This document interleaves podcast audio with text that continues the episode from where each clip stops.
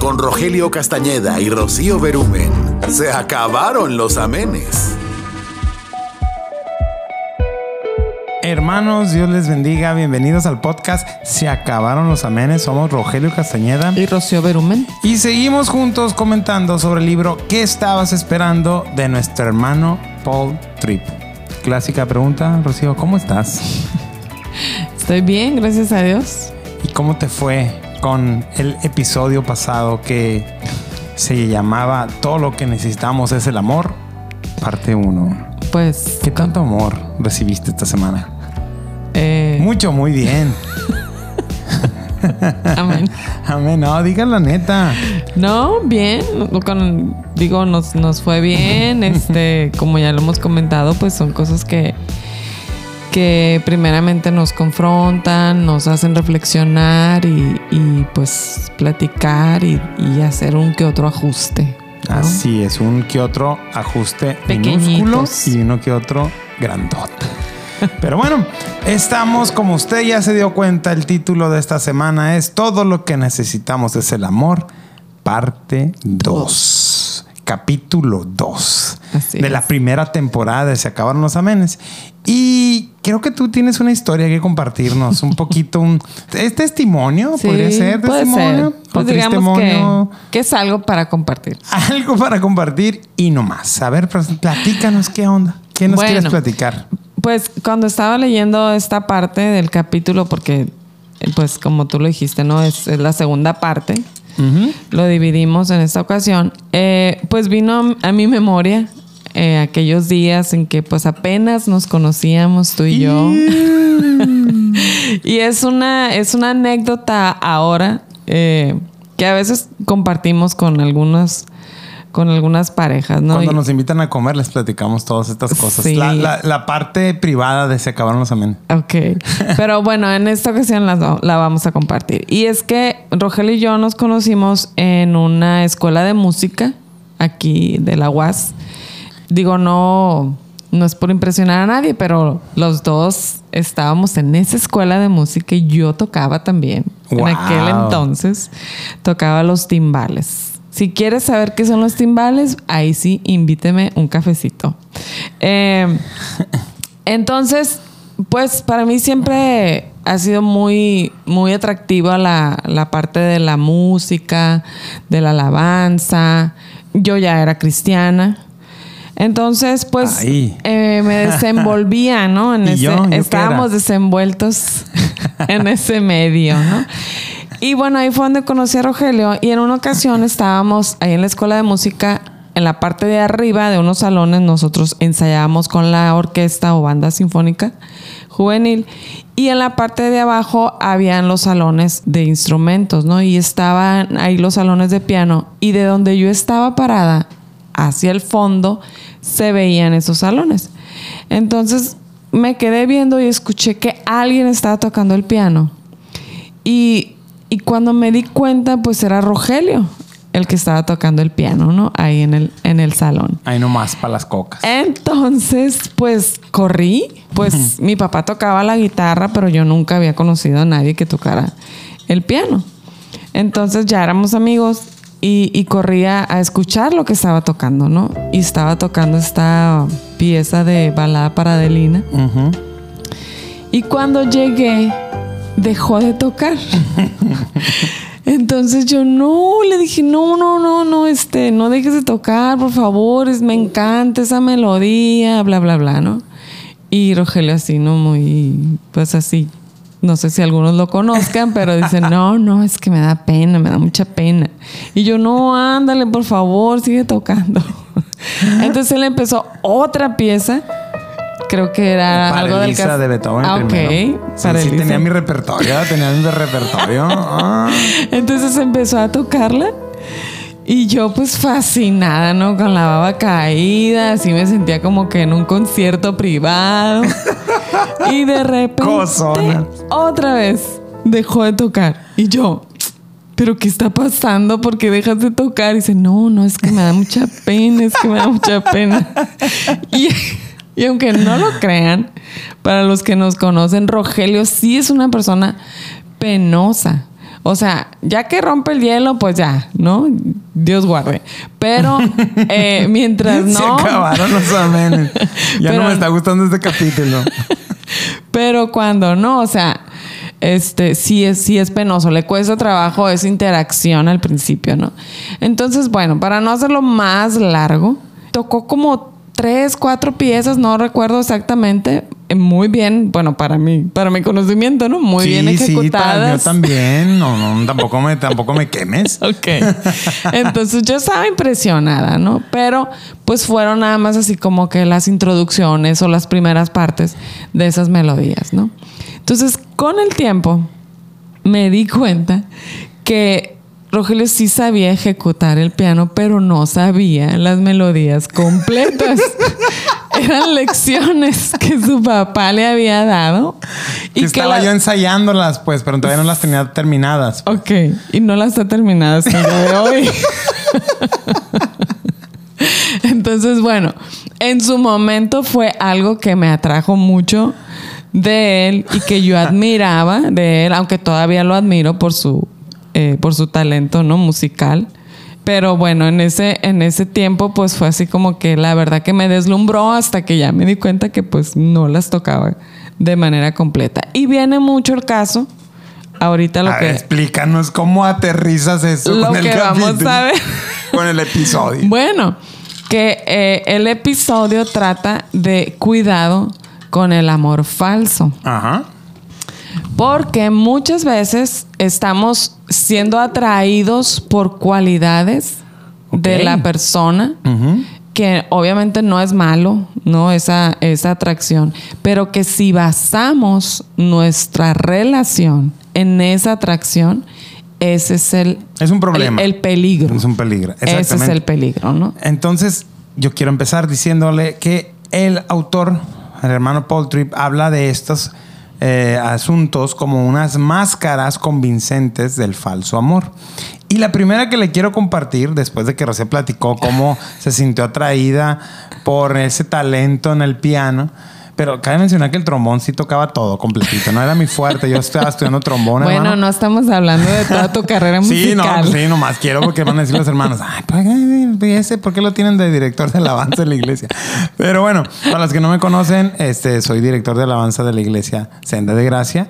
Y bueno, pues ya, ya fue mucho hablar de mí. Ok. Entonces, el autor habla sobre ese tipo de atracciones, perdón, de máscaras que pueden hacernos creer que estamos enamorados y no es así. Puede ser una habilidad, etcétera. Y la primera que a mí me tocó compartirle se llama la atracción física. Y déjeme decirle que la belleza física es una atracción poderosísima. Es física, es lo primero que tú ves y dices, oh my God. Así cuando. Sí, como cuando yo te vi en Chihuahua tocando los timbales, dije yo, hay algo ahí. Ok. Pero no chica- fue mi, ejecu- mi ejecución, ¿verdad? No, no, en ese tiempo, no, tú ahí sí no. ahí sí, sí quedaste debiendo, no, no es cierto. No es cierto. Pero yo recuerdo que la primera vez que yo noté a Rocío, se pone roja ahorita, la primera vez que yo noté a Rocío fue en un viaje en esa orquesta sinfónica que yo entré y al mes estábamos yendo a la ciudad de Chihuahua a tocar en un evento de, de orquestas sinfónicas juveniles. Nuestra hermana Janet Volado se acuerda porque fue con Sí. nosotros, esposa de nuestro pastor Héctor Ursúa. Sí. Bueno, entonces yo recuerdo que ahí vi a Rocío y dije, órale. Y me recuerdo que se rieron de mí unos cuantos plebes vaguillos que iban con nosotros que me decían, ¿te gusta esa morra, verdad? Acento culichi. ¿Te gusta esa morra, verdad? Y yo, no. Y pues la neta es que sí, sí había algo. Entonces, el problema con la atracción física es que no es mala y peligrosa en sí misma, pero es realmente lo primero que nos conecta.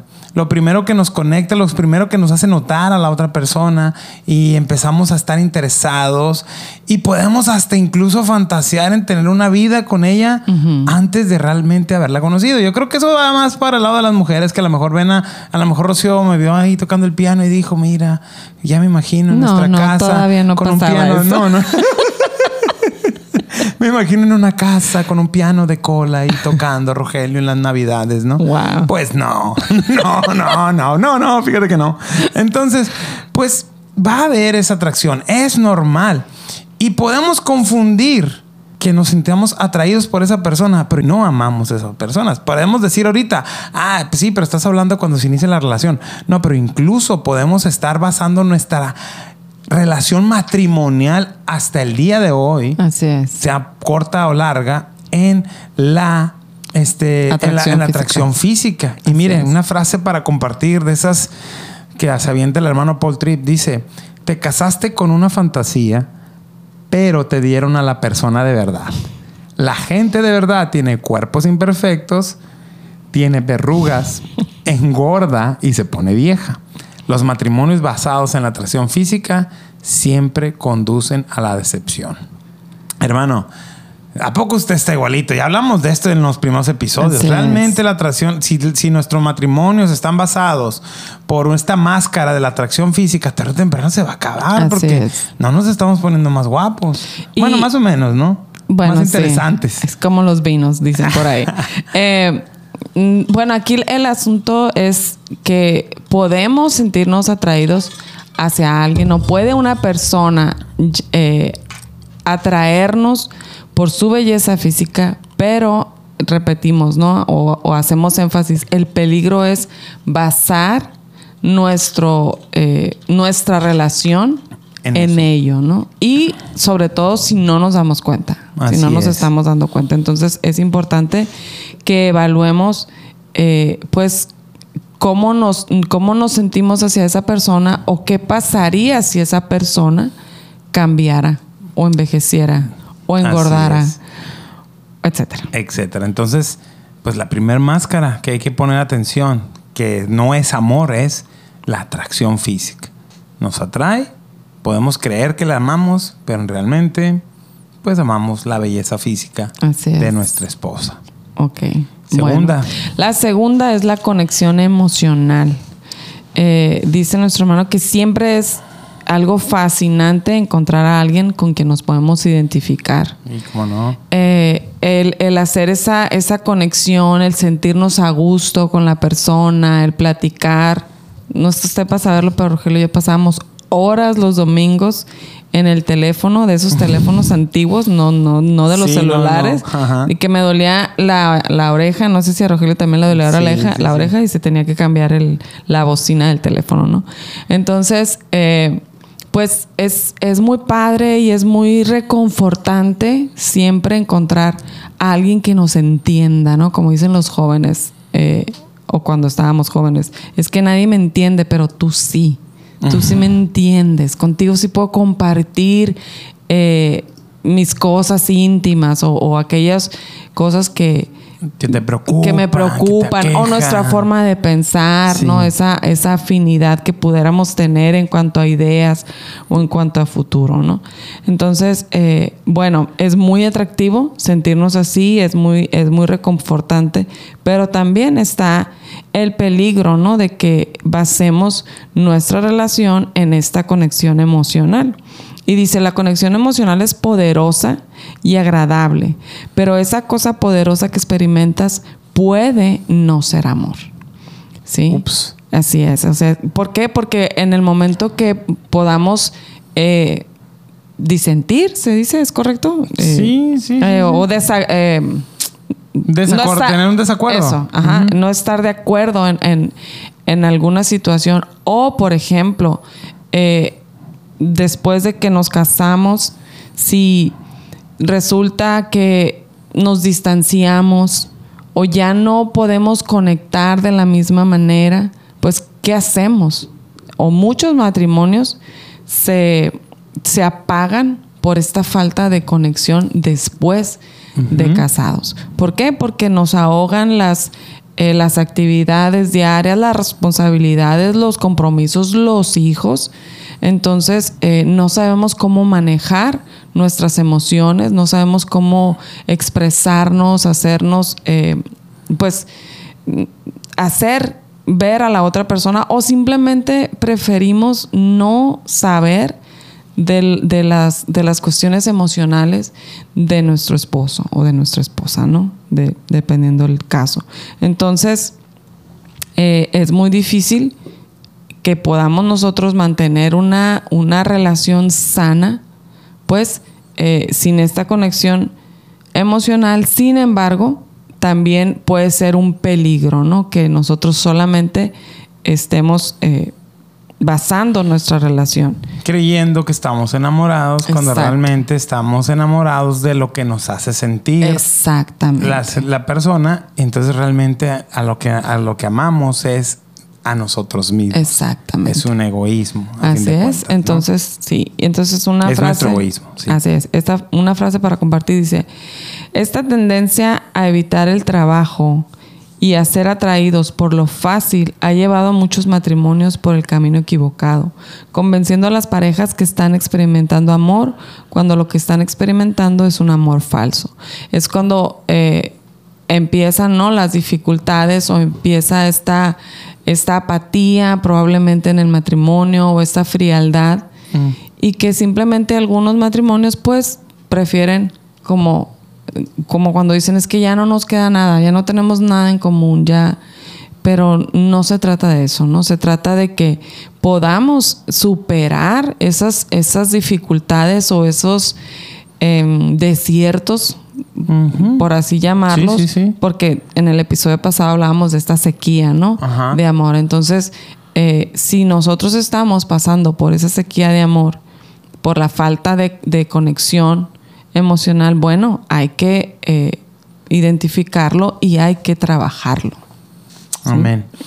y encontrar el verdadero amor en esta, en esta situación, ¿no? Ah, de acuerdo. Entonces, este, este capítulo vamos a hablar mucho de lo que algo que parece ser amor y no lo es, ¿no? Ese es, ese es el enfoque de este, de este episodio, ¿no?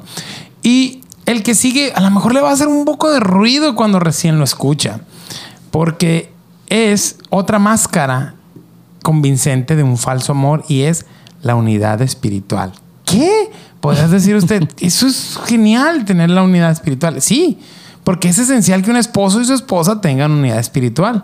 Porque ambos son, hablando de cristianos, ¿no? Si está Sí. escuchando este podcast, usted es cristiano, pues ambos son de la familia de Dios y ambos son habitados por el mismo espíritu, por el Espíritu Santo de Dios. E incluso la Biblia nos dice que no nos unamos en yugo, en yugo Así es. Entonces Entonces- podrías decir, eh, si la Biblia nos llama a que nos unamos con personas que tengan la misma unidad espiritual que nosotros, la misma vida espiritual, ¿por qué estás diciendo que puede ser una máscara? Espérese, espérese, dele deme tiempito, deme tiempito. Sigue escuchando. Porque dice, una frase para compartir, dice, es la unidad de una visión bíblica de la vida, de una convicción teológica y de una experiencia cristiana. Cuando vivimos una visión bíblica, hay una misma convicción teológica, o sea, entendemos quién es Cristo, cómo funciona, cómo Él es soberano sobre, sobre, sobre el mundo, sobre nuestras vidas, y vivimos una, una experiencia basada en nuestra relación y entendimiento de Dios. Si la otra persona lo tiene igual, wow. Que, que, que uf, estamos del otro es. lado. Rocío no dijo mucho, o dijo mucho y no dijo mucho, pero cuando platicaba ella en ese tiempo que yo tocaba el piano y que estaba estudiando piano ahí en, en- en- en- la escuela de música de la UAS, este, Ros, yo no era cristiano, o sea, yo eh, ni simpatizante, ¿no? Entonces, eh, ella se acercaba a mí y yo después empecé a notarla diferente, empecé a- a- a- a cortejarla y pues ahí luego le vamos a ir platicando el testimonio, ¿no? Ahí le vamos a ir porque Dios, por su infinita gracia, nos tiene aquí. No había una unidad espiritual ahí. No. Y pues una atracción física, pues tampoco, porque ya que me ve usted va a ver que no estoy así que tú digas que "Bro, qué bruto, qué guapo está el Rogelio. Pero este fue unas cosas diferentes las, las, que, las, que, las que Dios usó para juntarnos, ¿no? Que es un testimonio que vamos a seguir platicando. Entonces, es poderoso estar con alguien mientras Dios hace que su palabra sea com- comprensible y relevante para las Dios. Es poderoso estar conectado a alguien que toma su fe en serio de la misma manera en que lo hago yo. Y es reconfortante y es grato. O sea, hermano, tú puedes compartir una plataforma de valores espirituales con alguien a quien no amas. Eso dice nuestro hermano Paul Tripp y la verdad es, es una realidad. O sea, en el pleno sentido de que el amor es y hace. Lo que el amor es y lo que el amor hace no es lo mismo que la unidad espiritual. O sea, la, por- la, la- la atracción que podemos sentir es un celo y una unidad espiritual, pero puede ser no amor. Así puede es. ser una realidad, puede ser, ser, ser en realidad una máscara de amor. Decía el hermano Paul Tripp aquí que, que él ha aconsejado a muchísimas mujeres que se han querido casar o que se han casado con, con sus esposos porque vieron en ellos una gran espiritualidad y un entendimiento bíblico y un conocimiento teológico. O sea, que al fin de cuentas se dieron cuenta, válgame la redundancia, que ese hombre amaba más, este, amaba, no, no los amaba realmente. O sea, eran hombres muy entendidos, muy espirituales, con mucho conocimiento teológico, pero no, no las amaban a ellas. Va a decir ustedes que amaban más a Cristo. Bueno, ellas no se sentían amadas. Y cuando se casa uno, se casa porque ama a la persona y va a construir y desarrollar una relación de amor. Así es. Y vas a mostrar un amor sacrificial, como Así ya lo es. hemos hablado. Imagínate este hombre que no hacía nada por ella porque él estaba en una posición teológica de más prominencia que la mujer. Así que no haga nada, que no sirva nada, que no sé, póngale nombre que quiera Así ponerle. es. Entonces no mostraba amor, pues estaba falta, la teología estaba incompleta. Sí, y lo que pasa aquí también yo creo es cuando a veces esas personas están entendidas eh, desde un púlpito o desde una plataforma, pero que se bajan de ahí y pues no hay tal piadosidad o no están viviendo. Sí, acabaron los amenes. o no están viviendo el, el- el evangelio, ¿no? Del amor, del amor al prójimo. Sí. Entonces el hermano Poltrio habla de, de cuántas veces tuve que aconsejar a mujeres y a matrimonios que estaban destruidos y con sequía de amor y tenían esa, esa peculiaridad. Así es. Que las mujeres de los deslumbradas por aquel hombre que tocaba el piano, no es cierto, por aquel hombre que sabía tanto y con tanto entendimiento. Pero Así miren, es. hermanos, también muchos hombres, habla nuestro hermano Paul Tripp, Claro. que estaban cautivados por esas mujeres, porque esas mujeres lo, busca, las busca, lo buscaban a ellos como mentores teológicos. Ah, ese es el síndrome del redentor, ¿no? Ahí. O sea, pero después se dieron cuenta que esas mujeres que estaban tan enamoradas de su gran o tan teología, hambrientas de saber del- de, la, de la Biblia. se dieron cuenta que también eran pecadoras. Y se dieron cuenta que no siempre eran unas estudiantes dispuestas. Así es. Que a veces nuestras esposas no están queriendo o no están siendo enseñables. Sin raspar el mueble, Sin raspar el mueble, ya lo aventamos del tercer piso, el mueble y se despedazó. Pero a veces ni tampoco nosotros, ¿no? Hay momentos en que se lucha Claro. con esa parte. Tú y yo hemos tenido esos Sí. momentos donde te digo, hey, tienes que ser enseñable en esto. Así es. Y, y- y vamos caminando para acá, para allá. Pero a veces no tienes Y ganas. yo siempre te digo sí, sí, sí, cariño. sí, cariño. Sí, cariño. Así es, hermano. Este, entonces, realmente los que, lo que los hombres amaban era como esas mujeres los necesitaban y, y los, y los valoraban por su teología y no precisamente por quienes eran ellas. Así es. Entonces, la unidad espiritual no quiere dar por resultado que sea un matrimonio lleno de amor. Podemos creer lo mismo, adorar al mismo Dios, Así es. pero estar en una relación en la cual no hay amor sacrificial mutuo. Así es. Seguimos. Siguiente Seguimos. máscara convincente del falso Siguiente y última a la que hace referencia. Wow. el autor eh, es la cultura. Eh, pues todos crecemos, ¿no? En un ambiente familiar, tenemos cierta cultura familiar y, y es muy padre encontrar a alguien afín, ¿no? Como, como comúnmente se dice esa media naranja, ¿no? Que comparte tus, O toronja, dependiendo del Sí, sapo, la dependiendo. pedrada. que comparte tus, tus tradiciones, tus costumbres, eh, incluso hasta puede ser la comida, no sé, cosas que, que pueden encontrar en común, eh, siendo ¿no? Eh, de, la misma ciudad. Pero eh, también, y lo comentábamos hace rato, Rogelio y yo, me, me vino a la mente, por ejemplo, mi hermano que está casado con un estadounidense. Y, y eso también, eh, aunque no sea algo que comparten, puede ser algo que atraiga el hecho de decir, ah, que este me llama mucho la atención, ¿no? La, la cultura estadounidense o, o- o a ella la cultura mexicana, ¿no? Hasta que vino a vivir a México. Se desilusionó, ¿verdad? Vámonos de regreso. E igual, e igual mi hermano también le costó adaptarse allá, ¿no? A la cultura estadounidense. Pero bueno, el asunto aquí es que muchas veces podemos sentirnos cómodos eh, con esta persona que compartimos eh, la, la, misma forma de ser en cuanto a en cuanto a usos y costumbres que tenemos eh, y, que, y que compartimos el, el, que estamos en la mesa, ¿no? Todos juntos haciendo sobremesa. En muchas familias se lleva a cabo eso. Pero, pues, eh, el basar nuestra relación en esas similitudes, pues igual es un peligro, ¿no? Podemos confundir eh, ese hecho el hecho como nos sentimos con el verdadero amor. Sí, me gusta cómo, cómo el autor habla de que podemos estar de acuerdo en definiciones como de que qué es correcto y que no. En cosas como que esto es refinado, esto es no. O esto es caro y esto es no. Esto no está caro. Creo que aquí tenemos un poquito de discrepancias tú y yo en ese asunto. especialmente cuando voy a comprar cosas de cámara, ¿no? lo que es casual, lo que es elegante, lo que debe ser público, lo que debe ser privado. Y bueno, puede poner una lista aquí interminable de cosas que es la cultura familiar lo que hacemos, lo que hemos vivido. O que hay familias muy espontáneas, otras muy organizadas. Y podemos amar las diferencias o amar lo que tenemos en común. Pero basar nuestro amor en eso, ahí está el problema. Así es. ¿Y qué quiere decir? Es, probablemente se estén preguntando, no, bueno, entonces no debo de estar eh, no debo sentirme cómodo con la cultura o no, no, no debería. Debo sentirme atraído tampoco. Eh, o no tengo que buscar la conexión emocional.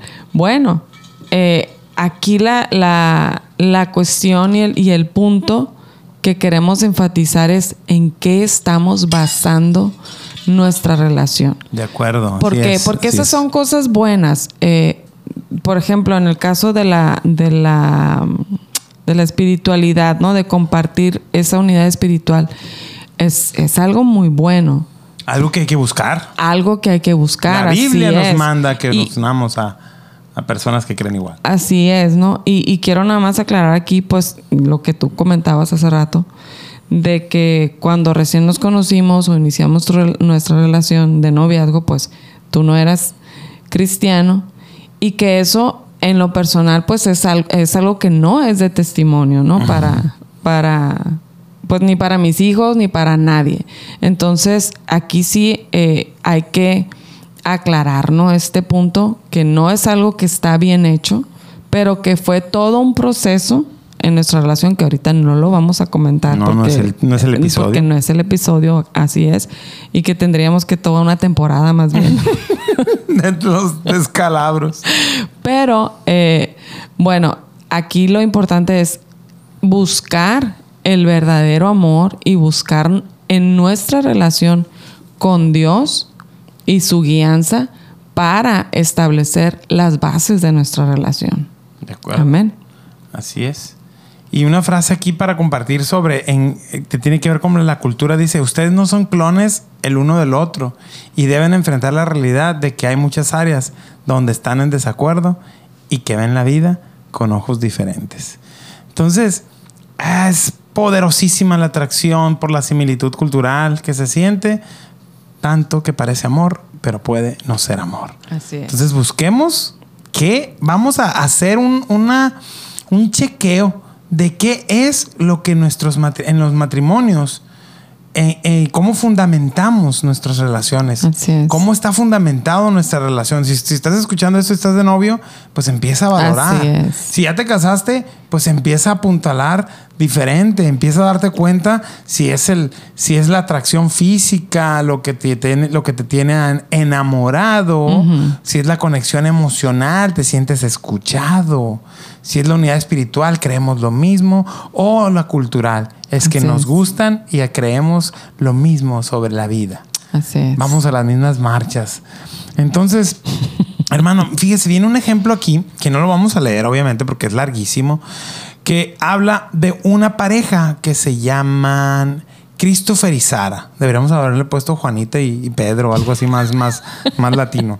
Pero lo que pasaba. Juan y María. Lo que pasaba con Christopher y Sara es que de repente se empezaron quejas hablaba del pastor este en, una sesión de consejería con ellos. Obviamente platico una historia larguísima de ellos, pero, pero habla cómo esta hermana Sara empezó a- a- a tener quejas sobre cómo su esposo era muy callado, se, se, distanciaba de ella, las cosas que habían cambiado, o sea, ellos simplemente habían dejado de hablar y solamente eran para ponerse de acuerdo qué cosas iban a hacer, qué planes, qué pagos, qué horarios. Y entonces las irritaciones pequeñas empezaron a ser grandes argumentos. Los dos em- pasaron a tener una sequía de amor que los llevaba a estar exhaustos y desanimados. Y todo esto lo trataban de ocultar a la sociedad, pero esas sonrisas públicas no removían el dolor que sentían en lo privado. Por ejemplo, hablaba el pastor que esta hermana Sara era una persona súper organizada, súper, súper organizada, a tal punto que cuando este Christopher le da el anillo, ella ya al día siguiente ya tenía una idea de cómo iba a ser la boda, a qué personas, qué proveedores iba a contratar, qué fotógrafo, tu, tu, tu, tu, una, una- una agenda fabulosa. Y eso a él le atrajo. Dijo, wow, Wow. ella es súper organizada. Creemos lo mismo. Estamos enamorados. ¿no? Uh, pero se dio cuenta que después, con el tiempo, pues ella era así de organizada para todo.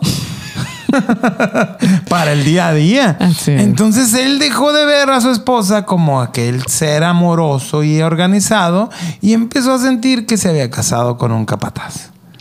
Wow, se Se acabaron, acabaron los los amenes. amenes. Cuando yo estaba escuchando esta historia dije, ah, mi amigo, no, no es cierto, no es cierto. Este no es cierto, es broma completamente. En realidad, él amaba a Sara y Sara lo amaba a él, pero había cosas que ellos en las que ellos estaban basando su amor que no que eran estas máscaras de las que hablamos. Así es. O estas, estos rasgos, estas características, ¿no? Sí. De ellos que al principio fueron tan atractivas y tan reconfortantes y que les, les, eh, les animaban a, a- a permanecer juntos o a no querer ya eh, dividir, ¿no? Sus, sus tiempos, sus vidas, pero que cuando ya están en la rutina de, y en la dinámica de la vida diaria, se vuelven como una pesadilla, Sí. como algo que dices tú no puede ser. Sí, porque, o sea, ¿Por dice- qué? Dice nuestro hermano que, que este hermano Christopher, porque eran hermanos en Cristo que estaban luchando por su matrimonio. Así si usted es. está teniendo broncas en su matrimonio, no, o sea, está en un punto ahorita que Dios puede hacer una transformación en su vida, en su Así matrimonio. No se, no se, no se, eh, no desmaye, no desmaye. Es hermano. una oportunidad Es para el crecimiento, para el fortalecimiento de, de su relación. Para eso estamos haciendo este podcast. Y mira, hermano, la narración en este libro, esta historia que nos platican, que es una historia verídica, nos ofrece una reflexión profunda sobre las complejidades del amor y las relaciones.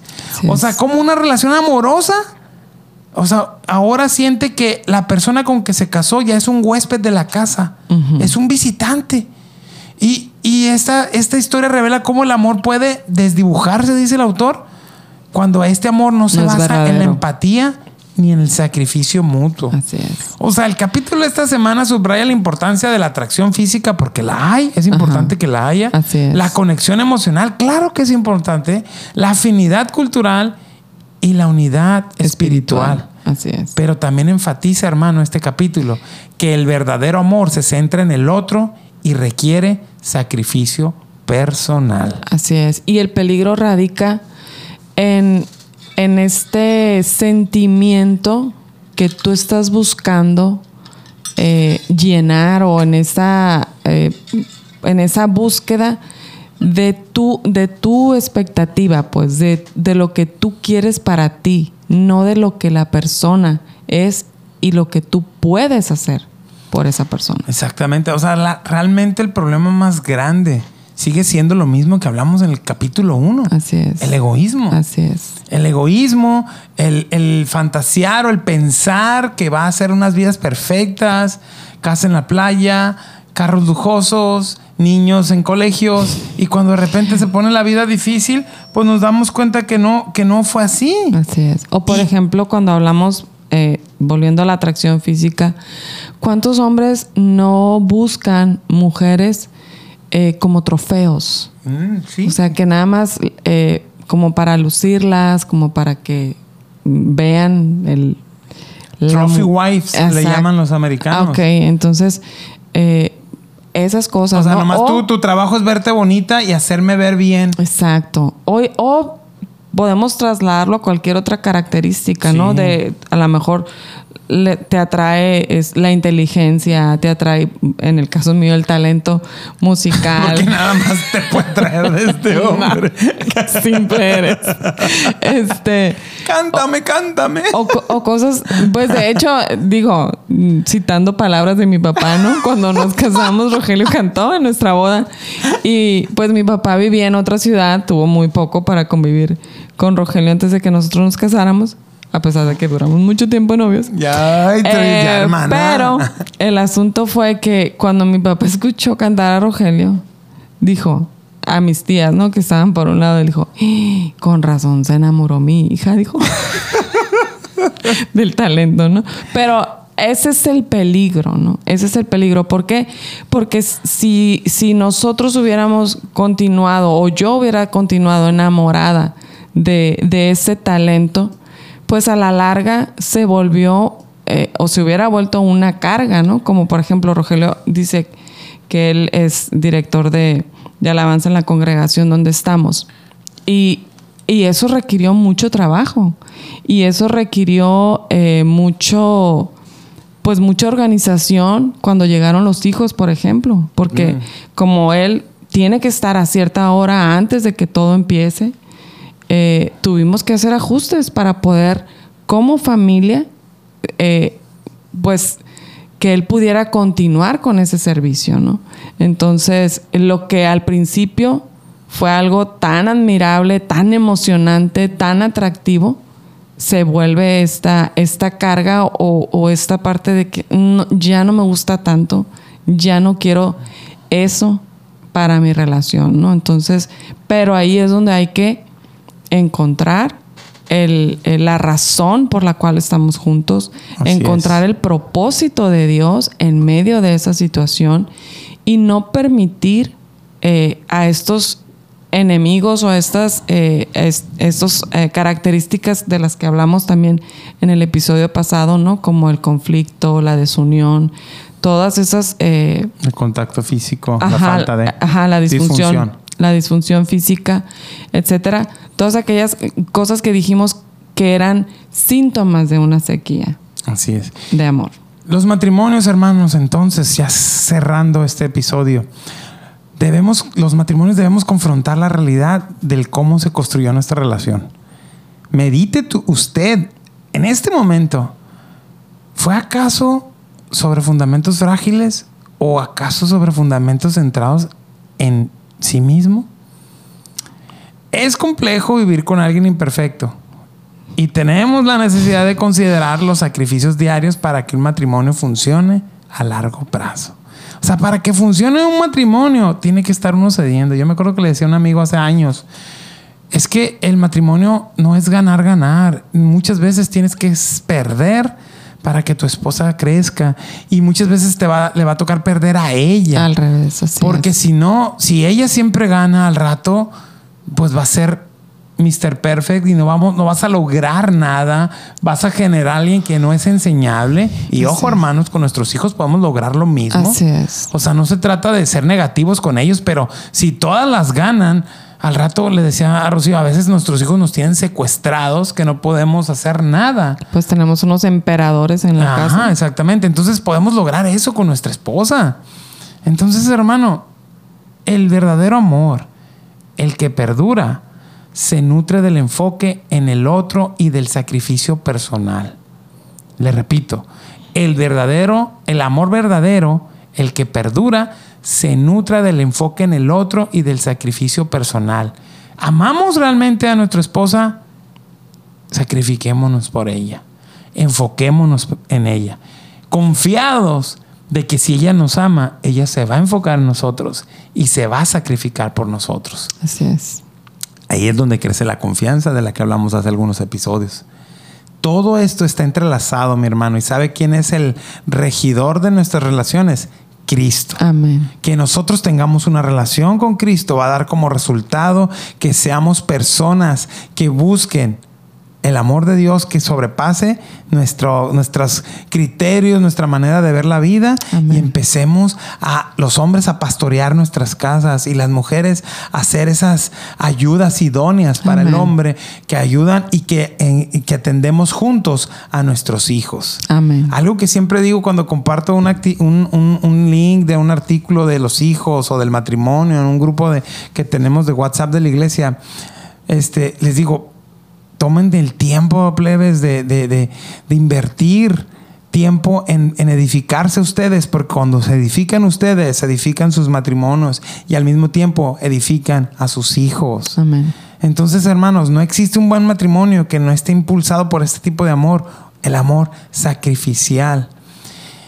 Y el siguiente episodio, que es el último que hablamos del amor, ya no se va a llamar eh, lo que necesitamos el amor 3, sino que se va a llamar ¿qué es el amor?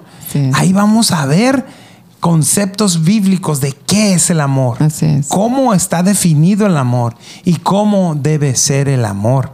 Así que tiene estas semanas, dos, dos semanas antes de que salga el siguiente episodio, para valorar en qué fundamentos están centrados sus relaciones. Así es. Y si no ha identificado eh, esas eh, síntomas de sequía de amor, bueno, vaya al episodio anterior para que eh, pueda reflexionar en ello, ¿no? Y bueno, la verdadera fortaleza en nuestras relaciones radica en la capacidad de amar y sacrificarse en nombre del otro. Frase matona para cerrar. Amén. Entonces, fortalezcamos nuestras relaciones haciendo sacrificios por nuestra esposa. Amén. Entonces, hermanos, los, de verdad los animamos a que, a que vayan repasando estos, estos, estos principios de los cuales estamos hablando, estos principios que están llenos de la escritura, están llenos de, de- de- de Cristo y de, y, de, y de su carácter. Y nosotros debemos empezar a crecer y caminar. En la vida cristiana debe llevarnos en una constante transformación. Nosotros somos pecadores que están siendo reformados y transformados. Y estamos casada con un, casados con una pecadora que está siendo transformada y renovada. Amén. Aprendamos a vivir, aprendamos a amarnos y sobre todo animémonos a confrontar la realidad y a escudriñar nuestras relaciones para poder ver qué cosas están afectadas y por la gracia de Dios nos ayude a transformarlas. Amén. Amén. Amén. Pues, ¿qué te parece si terminamos orando otra vez? Amén. Porque va, va a haber, va a haber diálogo. Si usted lo está escuchando esto y escuchó la historia de nuestro hermano Christopher y Sara y se sintió identificado, a lo mejor identificada, a lo mejor aquí usted es la hermana que se siente que tiene un capataz en casa, porque aquí pusimos como que la mujer era la mala, pero puede ser que el hombre sea Al el revés, capataz. claro. Pueden ser de ambos, ambos sentidos Sí. pues necesita ayuda, hermana. Y necesita ayuda, hermano. Amén. Si usted ya no puede solo, busque ayuda. Sí. Y le reitero, la iglesia está abierta para recibirles. El grupo pastoral está abierto para atenderles y nosotros Amén. también. Así si es. ustedes desean platicar algo, dejen un mensaje en las redes sociales de la iglesia o si tienen nuestros números, estamos abiertos para platicar con ustedes y Amén. para juntos crecer en amor en nuestros matrimonios. Amén. Oramos. Amén. Señor, te damos gracias por tu palabra, primeramente, Señor, que nos recuerda que debemos amarnos los unos a los otros como tú nos has amado, Señor. Y cómo nos has amado tú, pues que has puesto tu vida por nosotros, Señor. Amén. Y de la misma manera debemos nosotros poner nuestra vida por eh, nuestro esposo y nuestra esposa. Señor, te damos gracias y te pedimos que tú nos ayudes porque sabemos que somos débiles, porque sabemos que solos vamos a atender al egoísmo, a la satisfacción personal, a buscar Sí, eh, nuestro es. placer. Perdónanos. Señor, perdónanos por ello y ayúdanos, ayúdanos a, a ser cada día más como tú, a mostrar ese amor eh, que solamente tú puedes darnos, Señor. Amén. Ese amor que no es egoísta, ese amor que no se jacta, ese amor que no es, eh, que no busca lo suyo y que no guarda rencor, Señor. Ayúdanos a, a vivir esa clase de amor, que podamos ser matrimonios eh, que, de- que te den gloria, que, que den testimonio de, de tu amor eh, en nuestras vidas, Señor. Ay- Ayúdanos a ser familias que glorifiquen tu nombre, Señor. Amén. En el nombre de Jesús te pedimos que nos ayudes, Padre. Amén. Dios les bendiga, hermanos. Nos escuchamos en 15 días. Hasta la próxima. Bye. Se acabaron los amenes. Se acabaron los amenes porque no entendieron. Se acabaron los amenes porque se sintieron. Se acabaron los amenes porque quisieron. Comenzaron a predicar y se me ofendieron.